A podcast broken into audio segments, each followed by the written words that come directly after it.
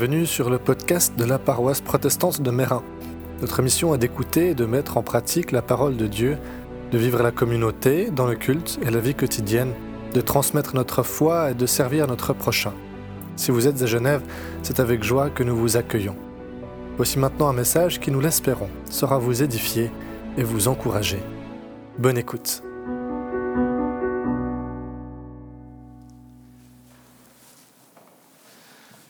L'une des activités les plus banales, certainement, de l'expérience humaine, c'est celle de marcher.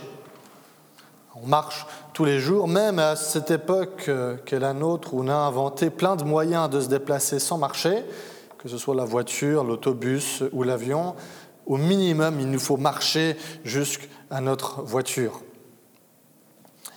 À l'époque de Jésus, cette à la fois banalité, omniprésence, importance de la marche était encore plus vraie. C'était quasiment le seul moyen de transport.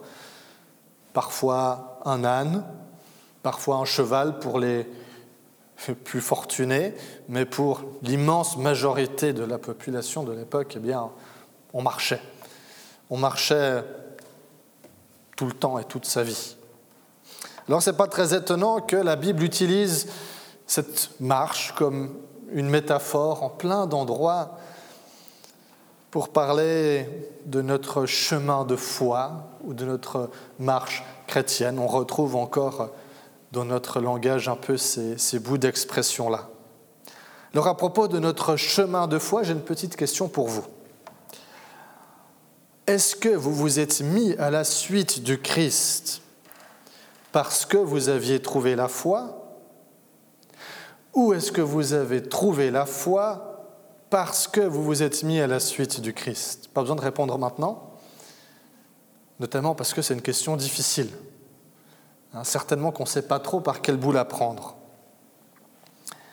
Mais c'est autour de cette question qu'on va un peu graviter ce matin, à l'aide de ce récit de la marche sur les eaux de Jésus et de Pierre, autour de ce thème qu'on appelle parfois celui de la suivance. J'aimerais particulièrement m'arrêter sur trois éléments du récit, la tempête elle-même, le miracle et la confession de foi à la toute fin. D'abord la tempête. Ce n'est pas la première fois que les disciples sont pris dans une tempête dans des circonstances un peu semblables. Déjà au chapitre 8, Matthieu nous raconte une histoire similaire. Les disciples se retrouvent pris dans une tempête alors que Jésus dort paisiblement au fond du bateau. Là, les disciples réveillent Jésus, si vous vous souvenez, si vous connaissez l'histoire, ils le secouent un petit peu en lui disant, Maître, nous allons tous mourir, est-ce que ça ne te fait rien Deux textes très similaires, mais avec quand même des différences. Ici, dans le texte qu'on a entendu tout à l'heure, la traversée se fait de nuit, tandis que Jésus n'est pas dans la barque, il est resté en arrière sur la terre ferme à prier sur une montagne. La première fois, c'est en suivant Jésus que les disciples se retrouvent dans cette situation périlleuse. Ici, ils sont envoyés et ils obéissent. La première fois, les disciples prennent peur en voyant les vagues. Ici, ils prennent peur en voyant Jésus qui s'approche au milieu des vagues. Ils le prennent pour un fantôme, pour une apparition surnaturelle, et Jésus les rassure en disant, Rassurez-vous, c'est moi, n'ayez pas peur. Que pouvons-nous tirer de cette première partie? Premièrement, suivre le Christ, suivre Jésus, ce n'est pas que suivre, c'est aussi être envoyé et obéir.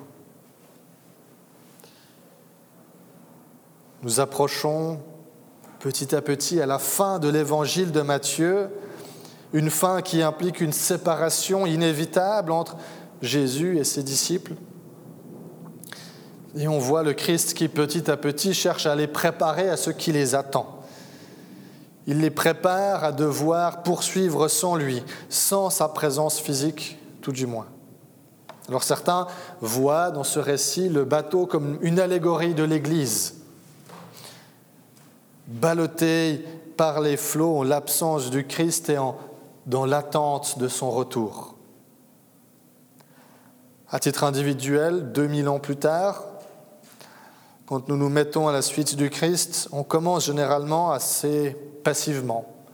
On suit avec une certaine distance, on écoute, on médite sur la vie, les paroles, les actes du Christ. Mais vient le moment où nous sommes à notre tour envoyés, appelés à une obéissance. Alors lorsque nous nous retrouvons dans une situation de tempête à cause de cet appel, à cause de notre obéissance et notre réponse à l'appel du Christ, nous n'avons pas à avoir peur. Obéir à l'appel de Jésus, aller dans le monde en tant que ses disciples, en tant que porteurs de la bonne nouvelle, eh bien, ça nous expose. Le mot que Matthieu emploie pour parler de la tempête en grec, c'est bassanizo. On traduit littéralement par tourmenté. Généralement, il est utilisé pour parler des démoniaques qui sont tourmentés, enfin qui tourmentent, euh, enfin les démoniaques tourmentés par les démons, ou les démons qui ont peur d'être tourmentés par Jésus. Bref, une dimension spirituelle à ce mot-là. Alors je crois que si Matthieu utilise ce mot plutôt qu'un autre, c'est peut-être pour nous dire que ce que les disciples expérimentent a une dimension spirituelle. Vient alors le miracle. Voyant Jésus, Pierre lui demande de pouvoir le rejoindre. Mais j'ai été frappé par la manière dont Pierre demande. Il ne se jette pas à l'eau, mais il demande, il dit même à Jésus, ordonne-moi d'aller vers toi sur les eaux. Il ne se précipite pas, il n'agit pas avant d'avoir reçu de la part de Jésus un ordre explicite. On retrouve dans son attitude ses paroles cette posture de suivance et d'obéissance. C'est le théologien allemand Dietrich Bonhoeffer. Il écrit un livre passablement connu sous le titre de Nachfolge, littéralement la suivance, mais en français il est traduit par soit vivre en disciple ou, un moins bon titre, le prix de la grâce. Évidemment, il écrit à propos de l'obéissance de Pierre, il écrit ceci. La route de la foi passe par l'obéissance à l'appel du Christ. Ce pas est exigé. Sans lui, l'appel de Jésus se perd dans le vide. Sans ce pas auquel Jésus nous appelle, toute marche présumée à la suite de Jésus se révèle être une exaltation mensongère. Seul le croyant est obéissant et seul celui qui est obéissant croit. En tout cela, une seule chose était requise, avoir confiance en la parole de Jésus, tenir cette parole pour un terrain beaucoup plus ferme que toutes les sécurités offertes par le monde. Seul le croyant est obéissant et seul celui qui est obéissant croit. Ce que Bonhoeffer dit très justement, c'est que si d'une part nous obéissons parce que nous sommes croyants, c'est aussi en choisissant d'obéir que nous devenons croyants, plus croyants, que notre foi s'affermit.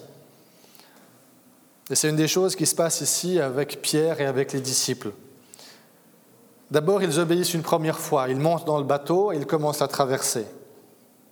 Puis Pierre obéit à son tour et fait ce pas de foi de marcher sur l'eau.